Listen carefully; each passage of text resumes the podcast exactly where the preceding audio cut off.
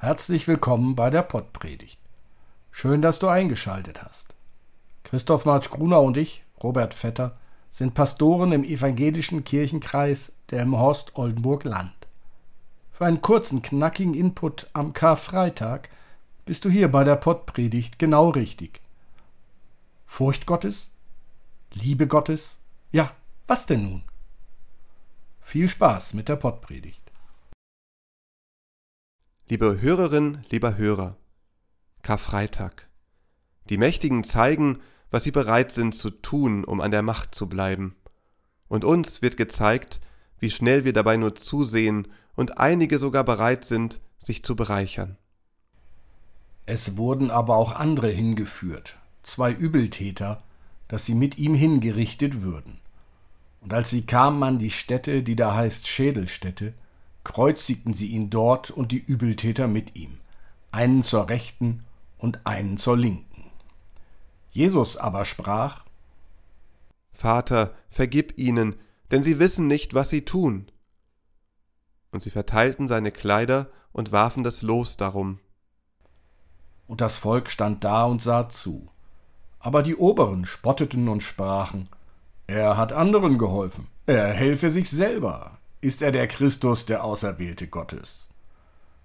Es verspotteten ihn auch die Soldaten, traten herzu und brachten ihm Essig und sprachen, Bist du der Judenkönig, so hilf dir selber. Es war aber über ihm auch eine Aufschrift, Dies ist der Judenkönig. Aber einer der Übeltäter, die am Kreuz hingen, lästerte ihn und sprach, Bist du nicht der Christus? Hilf dir selbst und uns.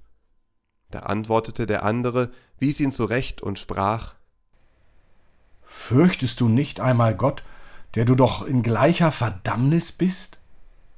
Wir sind es zwar mit Recht, denn wir empfangen, was unsere Taten verdienen. Dieser aber hat nichts Unrechtes getan. Und er sprach, Jesus, gedenke an mich, wenn du in dein Reich kommst. Und Jesus sprach zu ihm, Wahrlich, ich sage dir, Heute wirst du mit mir im Paradies sein. Und es war schon um die sechste Stunde, und es kam eine Finsternis über das ganze Land bis zur neunten Stunde, und die Sonne verlor ihren Schein, und der Vorhang des Tempels riss mitten entzwei. Und Jesus rief laut, Vater, ich befehle meinen Geist in deine Hände. Als er das gesagt hatte, verschied er. Als aber der Hauptmann sah, was da geschah, pries er Gott und sprach, Fürwahr, dieser Mensch ist ein Gerechter gewesen. Und als alles Volk, das dabei war und zuschaute, sah, was da geschah, schlugen sie sich an ihre Brust und kehrten wieder um. Es standen aber alle seine Bekannten von ferne, auch die Frauen, die ihm aus Galiläa nachgefolgt waren, und sahen das alles. Liebe Hörerin, lieber Hörer, Wer sich an Karfreitag auf eine Predigt einlässt, der oder die weiß, worauf er oder sie sich einstellen muss. Mag der Predigtext an jedem anderen Sonntag überraschend kommen, heute ist klar, was Thema sein wird. Karfreitag. Da gibt es nichts drum herum zu reden. Da gibt es nichts auszuschmücken oder zu beschönigen. Am Karfreitag ist Jesus mit kräftigen Hammerschlägen und stabilen, handgeschmiedeten Nägeln durchbohrt und ans Kreuz geschlagen worden. An Karfreitag sage ich da dieses Ja zu Jesus in Gedanken und Worten, weil ich verstanden habe, was passiert ist? Ist es mir klar, was Jesu Tod mit mir zu tun hat? Das kann mir klar werden, wenn ich folgende Frage bedenke. Warum haben sie Jesus getötet? Der hat doch nichts getan. Oh doch, er hat etwas getan.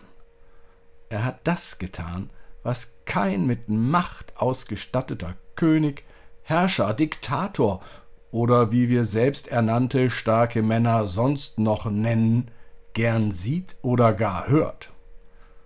Jesus hat die Macht in Frage gestellt. Er hat darauf aufmerksam gemacht, dass kein Mensch das Recht hat, sich über andere zu erheben. Jesus hat darauf aufmerksam gemacht, dass es nur einen geben kann. Gott. Dieser Hinweis ist aber zu allen Zeiten den sogenannten starken Männern ein Dorn im Auge. Sie wissen, dass es wahr ist. Doch allen, die es wagen, diese Erkenntnis anzusprechen oder auszusprechen, drohen sie mit Strafen bis zum Tod. Der Vorwurf des Hochverrates ist dann ein gern genommener Sachverhalt, der dazu dient, die unerwünschte Stimme zum Schweigen zu bringen. Heutzutage wird auch gern zu Vorwürfen wie Terrorismusunterstützung, beispielsweise in der Türkei, gegriffen. Auch der Vorwurf der Spionage wird gern genommen. Gotteslästerung zieht immer in Staaten wie Saudi-Arabien oder dem Iran. Auch zu Russland, China und Nordkorea könnte einiges gesagt werden. Die starken Männer, sie stützen ihre Macht mit den Säulen Ungerechtigkeit und Gewalt. Ihre dritte Säule sind die Leckerlis, die sie denen hinhalten, die nicht so recht wissen, was sie tun sollen. Und greifen diese nach den Leckerlis, dann sind sie plötzlich Teil dieses Systems aus Ungerechtigkeit und Gewalt. Ja, sie werden zu Stützen dieser sogenannten starken Männer.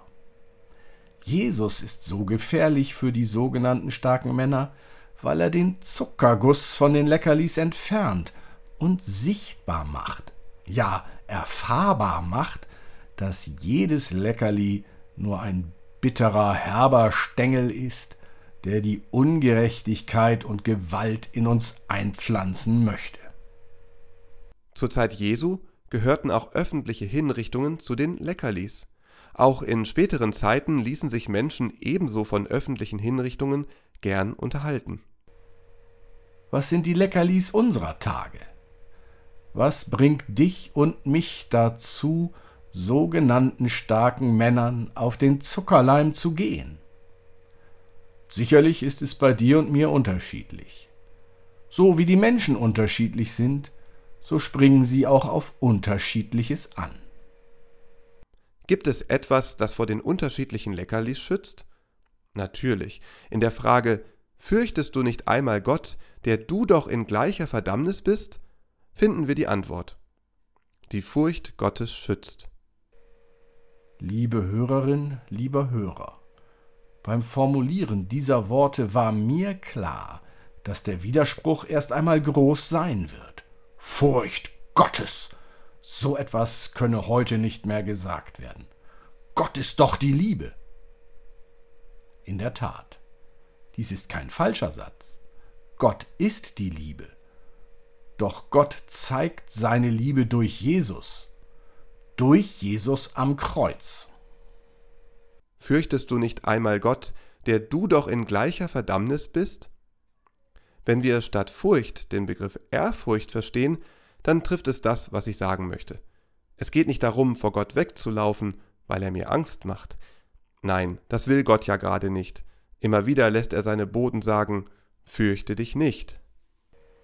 Es geht darum, Gottes Willen näher zu kommen. Luther formuliert es im kleinen Katechismus so. Wir sollen Gott über alle Dinge fürchten, lieben und vertrauen. Diesen Satz hat Luther formuliert, nachdem er erkannt hat, dass Gott die Menschen liebt und diese nicht mit unerfüllbaren Forderungen verängstigen will. Der Begriff Furcht Gottes, wie er uns in der Bibel begegnet, meint nicht die Furcht, die uns zum Weglaufen drängt. Es ist vielmehr ein Respektieren der Macht Gottes gemeint, ein Anerkennen, dass die Macht bei Gott liegt.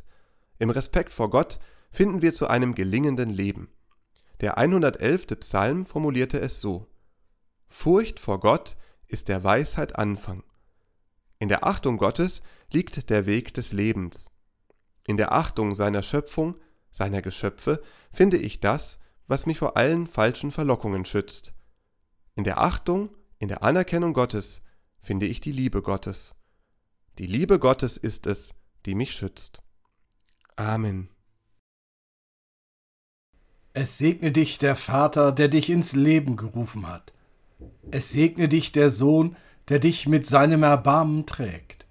Es segne dich der Geist, der dich tröstet und lebendig erhält, jetzt und in Ewigkeit. Amen.